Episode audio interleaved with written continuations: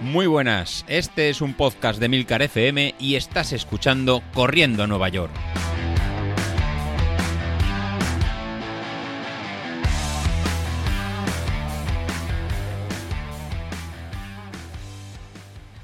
Todos y bienvenidos al programa Pirata de la Semana, el programa de los miércoles que se graba los martes, o mejor dicho, el programa de los jueves que se graba los miércoles en este caso. Y es que como todos sabéis, este fin de semana ha sido la maratón de Valencia y he estado en Valencia hasta el día de ayer. Volví ayer ya tarde y claro, pues no había quien grabase un podcast. Entre el cansancio y deshacer la maleta, pues al final me dieron las tantas, la verdad, y tenía que madrugar porque hoy trabajaba. En primer lugar, quiero felicitar a todos los que se pusieron en la salida del maratón de Valencia y que además todos los compañeros terminamos, ya fuese en el tiempo que creíamos que íbamos a hacer o un poquito más tarde, pero al final todos fuimos finishers. No solamente me refiero a los compañeros podcasters, sino a todos los integrantes del grupo de Telegram. A los que no estáis en el grupo de Telegram ya estáis tardando, buscarnos como corriendo a Nueva York. Y bueno, felicidades si corristeis la maratón de Valencia y también conseguisteis ser finishers. Y un abrazo enorme a todos los que no tuvisteis el mejor día el domingo después de tantos meses de entrenamiento y tuvisteis que abandonar en carrera y también a todos aquellos que ni siquiera llegasteis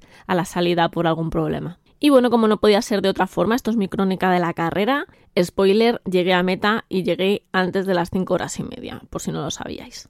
Pues bien, el domingo me levanté a las cinco y cuarto, a las cinco y media era el desayuno del hotel, con la organización de Welcome to Valencia, quiero recordar que se llama así. Sí, sí, lo acabo de comprobar y se llama Welcome to Valencia. Para beber tomé agua y zumo de naranja y para comer una tostada, el pan era bastante grande así que solamente cogí una, una tostada de pan no integral con tomate y un poquito de aceite, muy poquito y sal. No cogí ningún plátano porque no había ninguno que estuviese lo suficientemente verde y es que para el colon irritable los plátanos cuanto más maduros mm, peor porque tienen más fructosa y pueden afectar más al, al intestino. También tengo que confesaros que me comí un pequeño bollito de hojaldre. En cuanto terminé me subí a la habitación para cambiarme prepararme todo el ritual que hago normalmente para las carreras y especialmente para las de maratón. Lo había dejado todo la noche anterior perfectamente colocado, geles, vaselina, de todo, de todo, para que no se me olvidase nada con los nervios. El autobús que nos llevaba a la salida nos recogió a las 7 menos cuarto y yo mientras iba tomando 250 mililitros de un isotónico y allí me planté en la salida, fui a la ciudad de la justicia de Valencia donde habíamos quedado con el grupo y allí pude desvirtualizar a muchos de los integrantes del grupo de Telegram.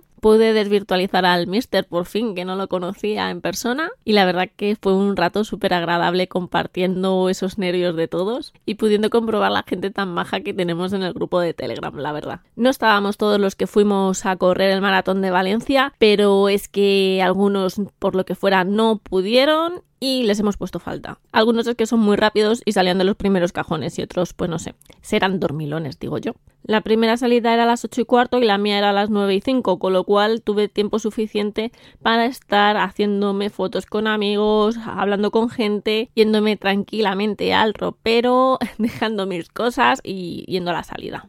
Antes de entrar al box pasé por el baño, había un mogollón de baños portátiles. Para las colas que hay en otras carreras prácticamente no había colas, iba bastante rápido, pero en cambio pues había mucha gente que prefería hacerlo en plena calle.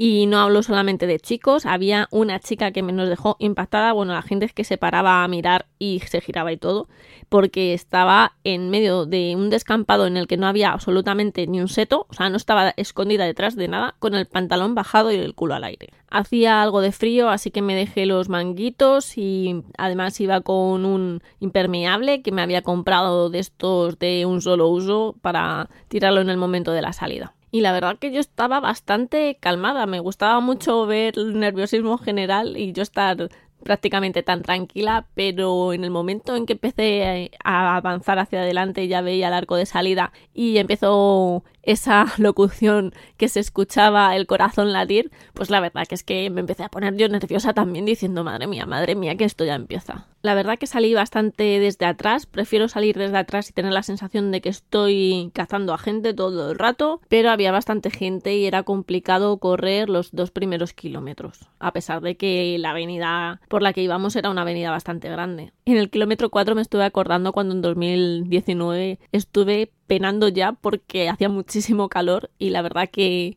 nos salió este domingo un día estupendísimo. Como ya he contado en el grupo de Telegram, yo suelo hacer como una reevaluación de la situación cada más o menos 5 kilómetros o así y voy cambiando de estrategia de carrera. No es algo que haga habitualmente si voy a por una marca en una carrera, en ese momento lo que veo solamente es que tengo que ir por debajo de tal o a tal ritmo y ya está. Pero cuando voy solamente a acabar tienes que llevar una estrategia totalmente diferente y es reevaluar tu situación y yo lo hacía cada 5 kilómetros más o menos. En el kilómetro 5 me di cuenta de que iba más rápido de lo que yo había pensado salir en un principio, me había dejado llevar por la gente, iba a un ritmo sub 7, pero me encontraba bien, así que decidí intentar llevar ese ritmo al menos hasta los 15 kilómetros. Como os he dicho, esto es algo que tenía pensamiento en el 5, pero a lo mejor cuando llegase al 10 podía decir, ah, pues mira, no, con este ritmo no voy a llegar al 15, voy a bajar. Pero bueno, en ese momento la idea era ir a menos de 7 y luego bajar a 7.15 más o menos había calculado que para tardar 5 horas y media, que es el límite que daba la organización, tenía que correr por debajo de 7.50. Creo recordar que era 7.48 o algo así. Y bueno, la idea era aguantar lo máximo en torno a 7.15 y luego poder tener ese colchoncillo ¿no? de segundos para la segunda mitad poder andar o hacer cacos y que se me fuese a 8 y algo el kilómetro. Pero llegó al kilómetro 10 sub 7, ni tan mal, Sigo con mi estrategia de ir al 15 sub 7, llego al 15 sub 7, ni tan mal, y decido llegar así hasta la media maratón. Me quedaban 6 kilómetros, así que creía que era totalmente posible y que iba a generar un buen colchón para la segunda media. En el kilómetro 13 pasamos por mi hotel y mi chico estaba allí esperando para animarme y además se animó a correr unos kilómetros conmigo, me acompañó hasta el kilómetro 20 y pudo grabarme chocando mano alita con la mascota del Club de Fútbol Valencia, que es un murciélago. En esa primera maratón también pude compartir unos metros con Julián, que es un marchador que está en todas las maratones. Yo no sé el tío cuántos maratones se debe hacer al año, pero se hace un mogollón. Si habéis corrido algún maratón en España, lo más posible es que lo hayáis visto, porque además es un tío bastante alto, no pasa desapercibido. Va uniformado de España y además del dorsal oficial lleva el dorsal 32 de Leira Almagro para concienciar la lucha contra la ELA. La verdad es que la adelanté y pensaba que en algún momento, y así se lo dije, pasaría él por delante de mí porque en algún momento yo bajaría el ritmo. Pero la verdad es que llegué a la media maratón y me encontraba muy bien a ese ritmo todavía, así que decidí alargarlo hasta el 25. A esas alturas de la película, yo el año pasado, que se suponía que estaba más preparada, ya iba andando. Y además iba todo el rato adelantando gente, lo cual me animaba bastante. Cuando llegué al 25 me di cuenta de que no iba a poder mantener ese ritmo 5 kilómetros más, o por lo menos eso es lo que yo creía, y la estrategia cambió. La estrategia era intentar aguantar todos los kilómetros que pudiese de esos 5 siguientes al ritmo al que estaba sub 7 y en el momento que viera que ya no podía más, subir a 7.15, como mucho 7.30. El kilómetro más lento de esos 5 es el 28, que lo hago a 7.27 y, como os he dicho, no me permití a mí misma bajar de 7.30 porque la verdad que sabía que mis piernas podían y sabía que podía. Era cosa de la cabeza que muchas veces te dice, oye, que no, que tienes que ir más lenta. Cuando llegué al 30 yo estaba súper, súper feliz, porque es que además no había conseguido llegar a ese punto corriendo ni en la maratón de 2019 ni en la maratón de 2021, así que estaba el día estaba espectacular, no hacía calor la animación era increíble. Había conseguido chocar la mano con el Forest Ham de, de Valencia. Hay un tío en el centro que va disfrazado de Forrest Gump y se pone ahí a animar con una pancarta. En más de una ocasión me había cruzado de un lado a otro de la calle para chocar las manos de los niños. O sea, yo es que estaba pletórica, la verdad. No lo puedo describir mejor. Es una de las maratones en la que mejor me lo he pasado y eso que no he entrenado una mierda, porque es que tengo que confesarlo. Bueno, es que ya lo habéis visto en el grupo de Telegram, es que apenas he entrenado. Así que el siguiente paso cuando llegue al 30 y reevaluáis la situación no era llegar al 35 en tal tiempo en tal otro. La idea era llegar al 33, que es donde estaba mi amigo Ángel, contador de kilómetros, que era el speaker del kilómetro 33 de Rompe el Muro. Siempre es un chute de energía encontrar a una cara conocida que te anime a esas alturas de la película, pero es que además si tiene un micro y cuando todavía te quedan 100 metros para llegar ya te está gritando por el micro diciendo por ahí viene mi amiga Laura que pensaba que no iba a llegar aquí, es que no tengo palabras para describir ese momento, el subidón que me pudo dar a mí. Y una vez pasé por el 33 ya lo tenía hecho, ya lo tenía hecho y había conseguido lo que quería, así que decidí que a partir de entonces podía hacer cacos. Iba con un colchón de tiempo increíble que había conseguido durante esos 33 kilómetros y no lo pensaba tampoco malgastar, así que decidí hacer cacos, pero hacer cacos de una forma un poco controlada. De hecho, el kilómetro que más se me va es a 8.39, luego tengo otro a 8.11, pero no hay ningún kilómetro más que me haya salido por encima de 8. ¿Cómo estuve haciendo los cascos en ese momento? Pues lo normal es en plan, pues de esta papelera a tal, de tal semáforo a tal, pero la verdad que no utilicé esa estrategia.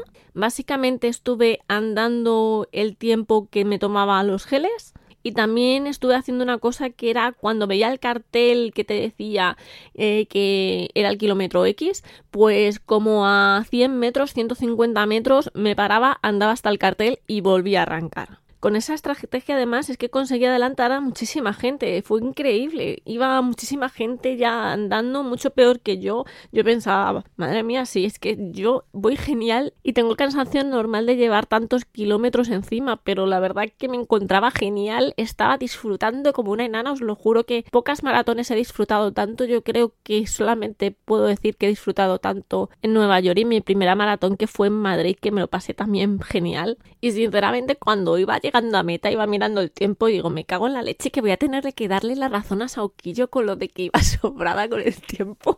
no me fastidies. Y me acercaba a la meta en 5 horas, apreté un poquito y los últimos 500 metros me salieron a 5.25, que estoy muy contenta porque tener esas piernas a esas alturas de la película, verdad que no me lo imaginaba. Es verdad que podía haber apretado más, pero yo iba a disfrutar, iba a disfrutar de esa pasarela azul y lo conseguí. Así que estoy muy muy contenta conmigo. La verdad que iba todo el rato animándome diciendo, joder, Laura, eres la hostia. Pero así, en voz alta, Laura, eres la hostia. Me va diciendo a mí misma, tú puedes, lo vas haciendo genial, eres la hostia, lo estás consiguiendo, vas a entrar en esa meta. Al final hay dos situaciones, la cabeza puede tirar de nuestras piernas o la cabeza puede lastrarnos. Y yo tuve la suerte de ir con una mentalidad súper positiva en todo momento, que veía que iba adelantando gente, iba disfrutando del ambiente, en vez de pensar, hay demasiada gente, no se puede correr bien, o estar obsesionada con el hecho de que no había entrenado bien, de que no iba a llegar, no iba a llegar, no vas a llegar, no vas a llegar. Cuando tu mente se pone así en plan pesado, dándote la monserga mala, porque no te está dando nada positivo, eso te lastra más que el no haber entrenado. Y algo que me he dado cuenta que le ha pasado también a José Luis, que somos los dos que hemos terminado la carrera hemos disfrutado mucho, pero ninguno de los dos hemos entrenado todos los kilómetros que deberíamos, es que hicimos muy bien en priorizar las tiradas largas frente al hacer series, al hacer una tirada suave de estas de 50 minutos, que no estoy diciendo con esto que aconseje hacer lo que hemos hecho, para nada debemos todos hacer nuestro planning como toca todo lo mejor que podamos, pero bueno, así es como nos ha salido a nosotros. Como he dicho en el grupo de Telegram, para hacer esta locura mm, tiene que haber tres cosas fundamentales. Uno, conocerse muy bien a uno mismo. Dos, que saber que no vas a ir a hacer marca, sino que solamente vas a salir a disfrutar. Y por último, estar dispuesto a retirarte en cualquier momento de la carrera si las cosas no van bien. Y bueno, esto es todo. Visto los comentarios, algún comentario que me han dejado en Instagram, pues podría poner un aviso de esto de no lo hagan en sus casas. O eso tan gracioso que ponen en los anuncios de rodado por profesionales en circuito cerrado, ¿no? Algo así era. Así que nada, esta es la crónica de mi onceavo maratón, que se dice pronto, pero me quedan unos cuantos todavía, o no, quién sabe, lo mismo me retiro de esto del running. Sea lo que sea, mañana salté a probar piernas y os lo contaré en el grupo de Telegram de Corriendo a Nueva York. Nos vemos en las carreras.